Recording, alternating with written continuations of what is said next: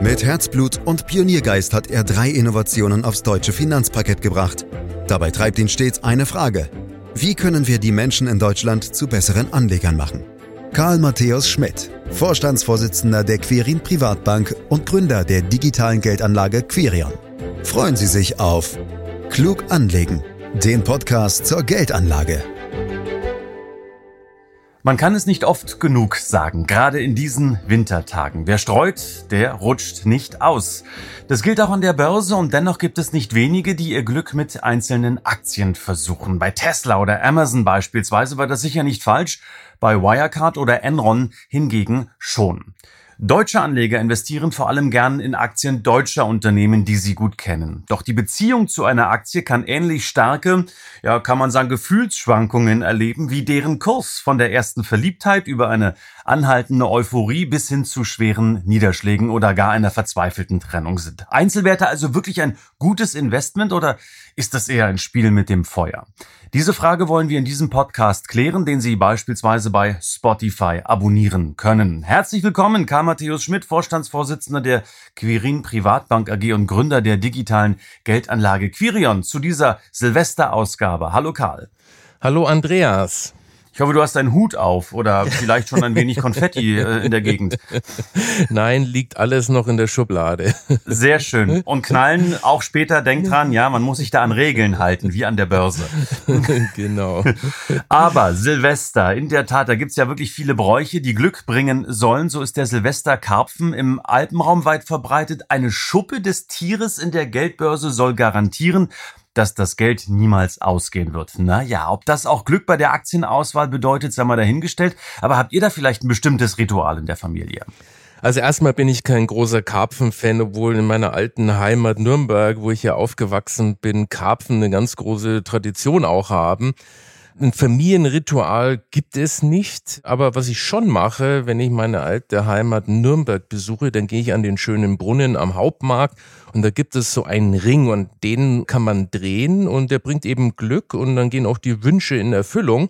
Und es gibt übrigens, Andreas, einen goldenen Ring, der ist für die Touristen wie für dich und einen schwarzen, der ist für die Einheimischen. Ah, okay. Also Karl für mich ab heute der Herr der Ringe. Steigen wir beim Thema Einzelaktien ein. Karl, gibt es denn die eine oder andere Aktie, in die du dich in deiner langen Börsenkarriere mal verguckt hast, ähm, Konsors mal ausgenommen? Also sich vergucken tut man sich höchstens in seinen Partner oder in irgendwas Schönes. Meine Unternehmensgründung, Quirin und Consors, die mag ich natürlich auch. Aber wenn, beeindruckt mich eher die unternehmerische Leistung hinter einer Aktie. Und da finde ich zum Beispiel Amazon, die aus dem Nichts so einen Weltmarktführer geschaffen haben, das finde ich dann schon echt beeindruckend. Und wie lief's dann bei dir mit diesen wahrscheinlich doch eher emotionalen Aktien? Warst du damit erfolgreich? Also ich habe äh, gut gelegen, wie zum Beispiel bei Amazon. Ich habe aber auch häufig daneben gelegen. Und im Strich war es wahrscheinlich irgendwo eine Null und das erinnert mich an meine Consors-Zeit wo ich analysiert habe, dass je spekulativer der Anleger war, desto mehr Geld hat er am Ende verloren. Also ich habe da noch ein bisschen Glück gehabt. Mhm. Würdest du dann rückblickend sagen, es war gut und wichtig, das einfach mal ausprobiert zu haben? Auch mit hin und wieder verbrannten Fingern? Oder sagst du eher, oh nein, äh, oh mein Gott, es war ein Fehler und eher jugendlicher Leichtsinn? Nein, also die Erfahrungen sind natürlich wichtig und ich finde, das muss jeder Börsianer gemacht haben. Aber wenn ich zu mir ehrlich bin, waren sozusagen diese auseinandergehenden Erfahrungen, also Gewinn und Verlust, sozusagen Auslöser, mich wissenschaftlich mit dem Erfolg von Einzelaktien-Engagements zu beschäftigen.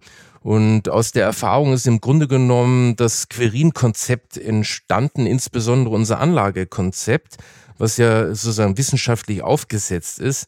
Und wenn man nur theoretisch es gehört hat, dann hat man es vielleicht verstanden. Aber manchmal muss man es eben auch fühlen, auch wenn es weh tut. Und das habe ich natürlich auch getan.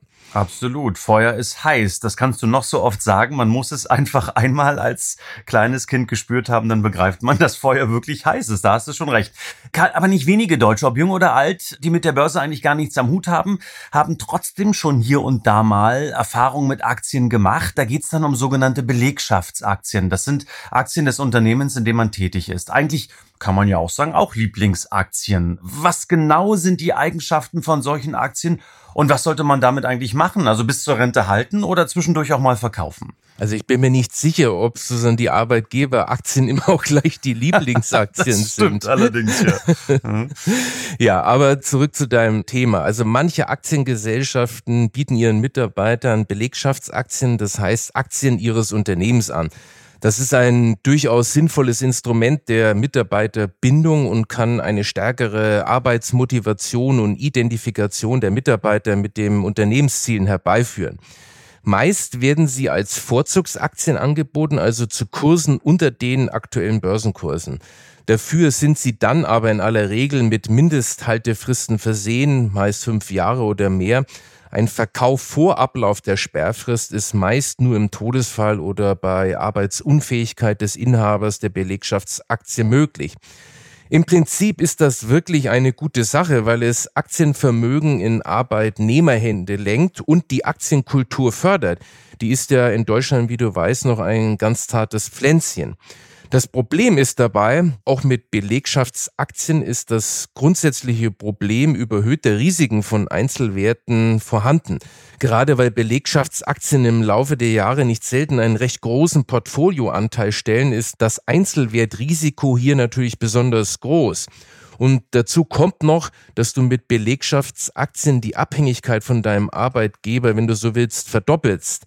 Wenn es dem Unternehmen einmal sehr schlecht gehen sollte, hat man also einerseits ein Vermögensrisiko und im Extremfall dann auch noch das Risiko, dass man seinen Job verliert. Es ist also ratsam, regelmäßig seine Bestände zu kontrollieren. Wenn Sperrfristen ablaufen, sollten vor allem dann auch mal Aktien verkauft werden, wenn sie bereits einen spürbaren Vermögensanteil einnehmen. Den Erlös solltest du dann wiederum breit streuen. Das ist aus meiner Sicht kein Misstrauen gegenüber seinem Arbeitgeber, sondern eine ganz normale Maßnahme der Risikostreuung und man muss es ja vielleicht nicht im Unternehmen herum erzählen. Ja, gute Idee in der Tat. Hast du mal Beispiele von Unternehmen, mit denen man auch schlechte Erfahrungen mit Belegschaftsaktien machen konnte? Also Beispiele wie Wirecard sind natürlich immer die absoluten Extrembeispiele. Deswegen will ich hier nicht lange drauf rumreiten. In den letzten Jahren gab es aber auch einige über Jahrzehnte hoch angesehene Konzerne, die ihren Belegschaftsaktionären keine Freude gemacht haben, wenn man seine Anteile zu ungünstigen Zeitpunkten bezogen hatte. Und das kann man ja natürlich nicht vorausahnen. Gerade wenn man sich stark mit dem eigenen Unternehmen identifiziert und sich in der Firma sehr gut auskennt, werden Kursverlustrisiken unterschätzt. Denk mal an die Kursentwicklungen von Unternehmen wie Deutsche Bank, RWE oder ThyssenKrupp. Das sind Aktien, die mal als sogenannte Witwen- und Waisenpapiere galten. Damit war gemeint, dass einem mit diesen Aktien nicht viel passieren kann. Das hat sich aber leider als Trugschluss erwiesen. Wer hier in den 2000er Jahren Belegschaftsaktien eingesammelt hat, der hat danach keine Freude mehr daran gehabt. Da haben vielfach auch die Vorzugskurse nicht mehr geholfen. Und in dem einen oder anderen Fall ist es alles andere als sicher, dass die Aktien ihre Höchstkurse nochmal wiedersehen. Es gibt aber natürlich auch Beispiele, in denen die ganze Sache gut gegangen ist. Und das sind Gott sei Dank auch die Mehrheit. Aber unabhängig, wie es im Einzelfall ausgehen mag, es bleibt das grundsätzliche Problem des Einzeltitelrisikos. Gut, Fondsmanager Peter Lynch hat ja auch mal gesagt, verliebe dich nie in eine Aktie und das gilt dann sicherlich auch für Belegschaftsaktien. Und dennoch will ich nicht gleich aufgeben, Karl. Was spricht denn dagegen, über einen langen Zeitraum einen breit gestreuten Korb von 20 bis 30 internationalen Qualitätstiteln zusammenzukaufen und Jahr für Jahr gute Dividenden einzustreichen? Also Andreas, das wäre schon mal ein Schritt in die richtige Richtung, auch wenn das aus meiner Sicht noch nicht optimal ist. Du kennst ja mittlerweile unseren Ansatz, nachdem man ein Aktienportfolio so weit wie nur möglich streuen sollte. Mit 20 oder 30 Aktien bist du davon noch meilenweit entfernt, übrigens auch mit 100 oder 200 Aktien. Es gibt schließlich rund um den Globus ca. 45.000 Aktien. Ein Sammelsurium von Einzelaktien holt dir letztlich viel zu große Risiken ins Portfolio. weil dir die schlechte Performance von einigen wenigen Werten oder auch Branchen die gesamte Portfoliorendite verhageln kann. Und es ist nun mal unmöglich vorherzusehen, ob in der persönlichen Aktiensammlung solch faule Eier dabei sind. Und was nützen die Dividenden, wenn der Kurs abschmiert? Nicht selten halten Unternehmen, die eine schlechte Entwicklung nehmen, sogar erstmal an ihrer Dividende fest, um noch etwas Attraktives bieten zu können. Denn wenn die Kurse aufgrund des Misserfolgs sinken und die Dividenden stabil bleiben, ist das für die Dividendenrendite erstmal gut. Sie steigt dann ja sogar, weil sie sich ja als Quotient aus Dividende und Aktienkurs ergibt. Der Anleger glaubt dann womöglich, weil er eine Aktie mit hoher Dividendenrendite hat, dass das dann eine besonders gute Aktie ist. Aber kein Unternehmen mit schlechter Geschäftsentwicklung kann ewig an der Dividende festhalten. Sie kann also durchaus gekürzt oder gar gestrichen werden. Die Dividende wird ja jedes Jahr neu von der Hauptversammlung beschlossen. Ganz nebenbei, es gibt ja auch viele professionelle Fondsmanager, die bewusst mit sehr gestrafften Portfolien, also vergleichsweise wenigen Aktien, versuchen, den Markt zu schlagen. Aber diese Versuche sind letztlich, wie bei allen anderen aktiven Fondsstrategien, nur extrem selten nachhaltig erfolgreich. Diese grundsätzliche Erkenntnis thematisiere ich ja hier ganz bewusst immer wieder. Die wissenschaftliche Erkenntnis der Kapitalmarktforschung lassen in dieser Hinsicht keinen Zweifel zu. Auch die Erfahrung spricht also gegen deinen Vorschlag. Bleiben wir doch bitte noch kurz beim Thema Dividende, Karl. Wo landet die eigentlich, wenn ich einen ETF kaufe? Werden die dann auch ausgeschüttet und kommen auf mein Konto? Grundsätzlich bekommst du auch als ETF-Anleger selbstverständlich auch die Dividenden. Alles andere wäre ja fast Betrug und ein KO-Kriterium für ETFs. Dabei gibt es aber zwei Varianten. Entweder du erhältst regelmäßige Ausschüttungen oder die Dividenden werden regelmäßig direkt wieder angelegt. Dann spricht man auch von Tesorierung. Das ist im Prinzip die bessere Variante, weil du dich dann als ETF-Inhaber nicht selbst um die Wiederanlage der Ausschüttungen kümmern musst, die ja auf dein Konto fließen. Das geschieht dann in aller Praxis oft nicht, weil die Beträge zu klein sind oder es zu aufwendig ist oder schlicht vergessen wird. Genauso wie bei Dividenden von Einzelaktien. Dabei ist die Wiederanlage ein sehr wichtiger Aspekt, weil man nur so in den Genuss des Zinseszinseffektes kommt. Wer also auf ETF setzt, sollte sich auf solche konzentrieren, die thesaurieren. Das schränkt die Auswahl natürlich ein. Das ist übrigens der Vorteil einer Vermögensverwaltung, wie wir sie bieten. Wir können alle ETFs nutzen, denn im Rahmen unserer Vermögensverwaltung ist grundsätzlich gewährleistet, dass alle Ausschüttungen wieder angelegt werden.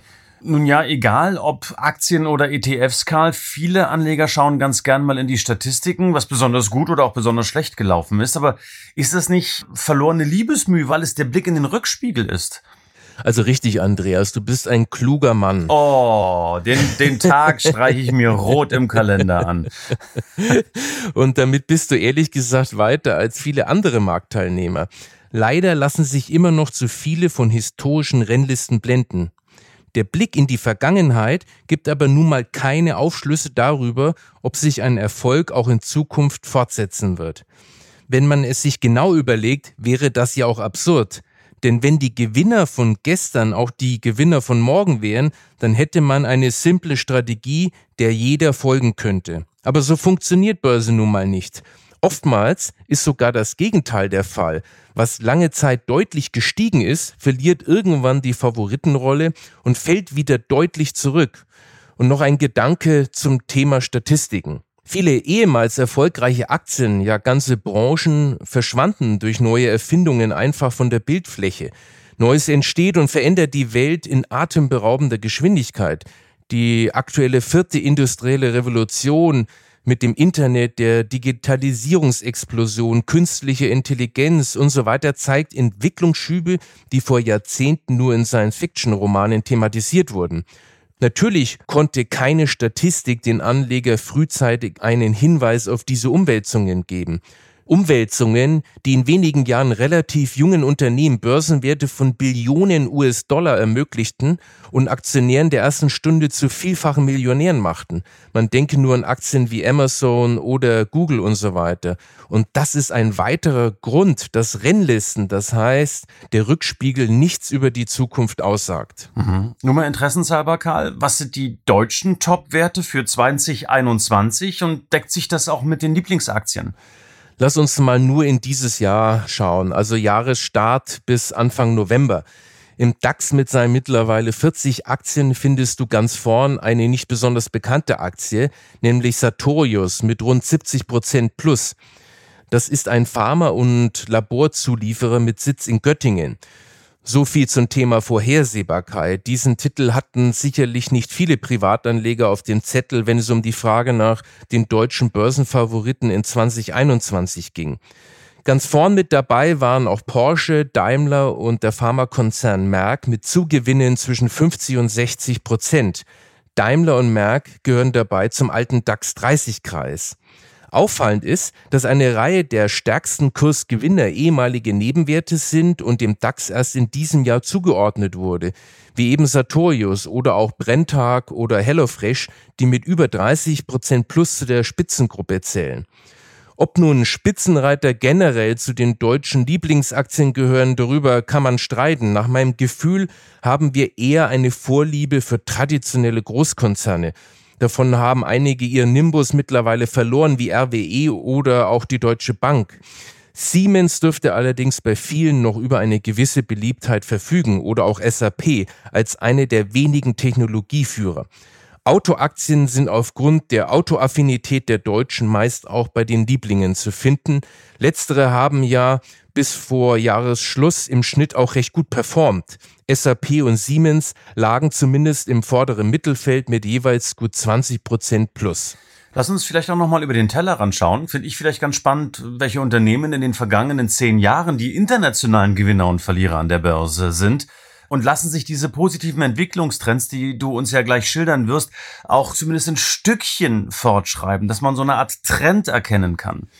Da wirst du staunen, welche Zahlen ich dir jetzt präsentieren werde, Andreas. Lass uns einfach mal den bekannten Basisindex MSCI World nehmen.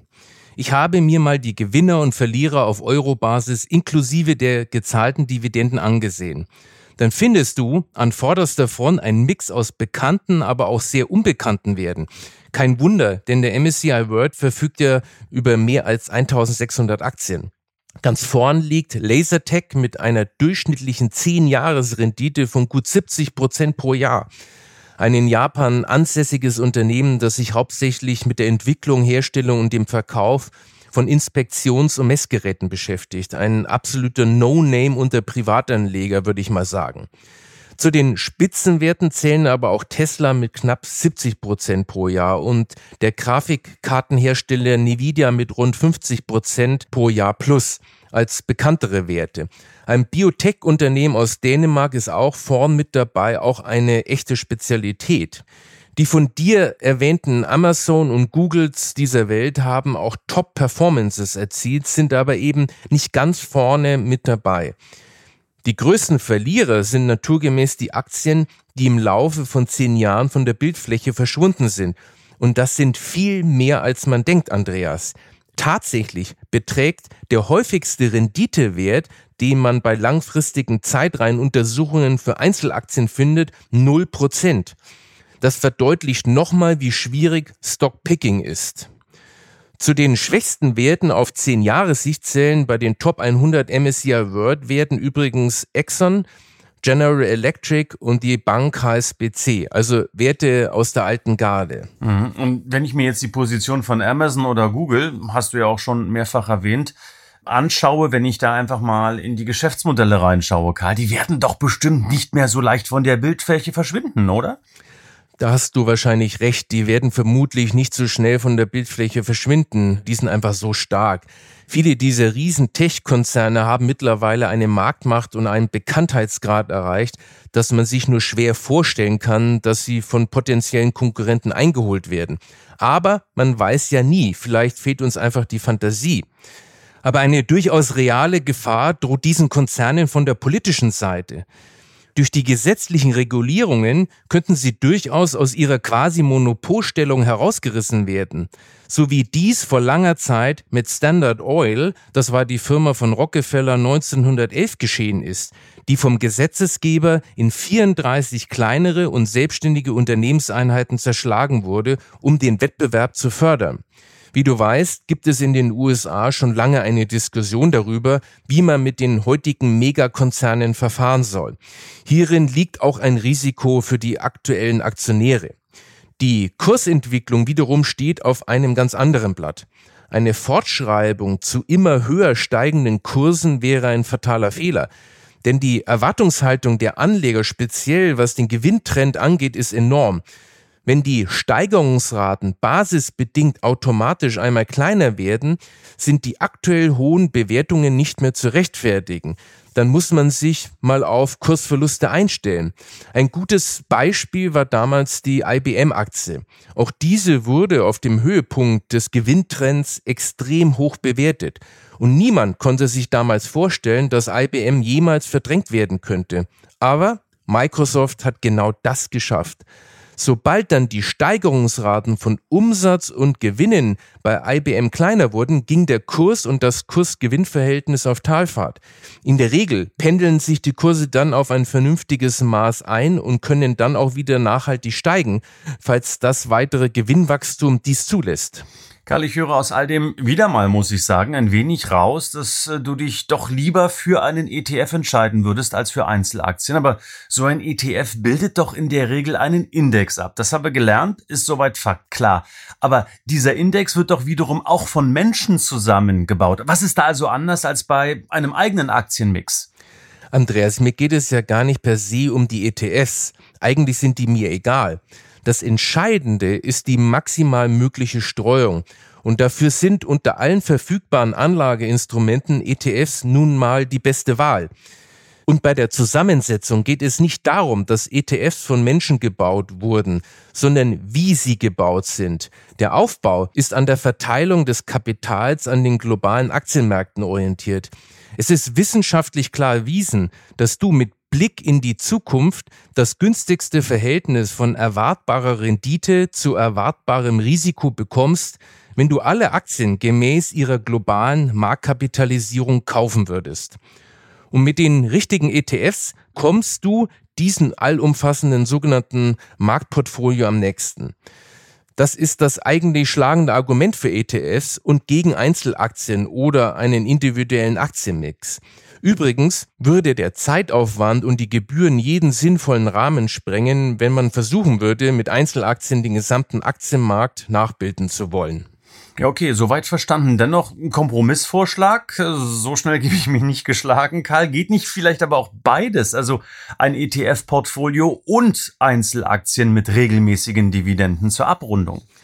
Ja, klar. Unter Voraussetzung, dass der Umfang der Einzelaktieninvestments sich deutlich in Grenzen hält, damit die Risiken nicht aus dem Ruder laufen.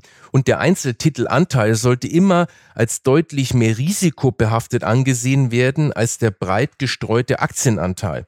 Im Prinzip stellt der Einzeltitelanteil eine Wette dar, eine Wette gegen den Markt. Und man muss sich bewusst machen, dass man sich um diese Wette auch laufend kümmern muss und sich ehrlich machen, also regelmäßig seinen Anlageerfolg sauber im Vergleich zum gesamten Aktienmarkt messen. Sinnbildlich zusammengefasst würde ich sagen, es spricht nichts dagegen, auch mal ein wenig schneller zu fahren, aber dabei sollte man sich unbedingt an die Verkehrsregeln halten. Wer zu viele Einzelaktien im Depot führt, fährt an den Märkten über rote Ampeln.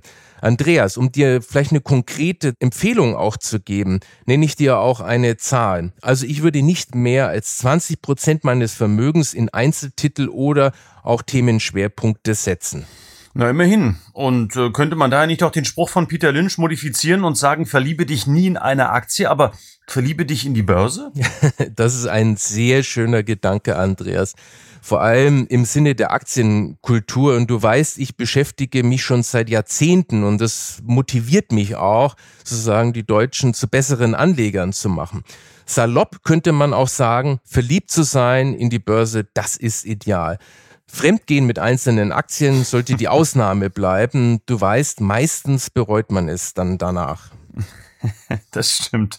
Und es ist einer der Podcasts gewesen, wo, glaube ich, das Wort Liebe am häufigsten vorgekommen ist. Ich habe es jetzt nicht mitgezählt, aber ich glaube, das ist so. Und deshalb kann man schon auch sagen, war ein bisschen emotionaler als sonst. Passt ja auch in die Jahreszeit und auch in die Feiertagszeit. Und später steigen ja dann auch noch die Neujahrsraketen in die Luft. Meine Güte. Also, vielleicht am Ende noch ein persönlicher Einblick, Karl. Hast du Vorsätze fürs Jahr 2022? Wie sehen die aus?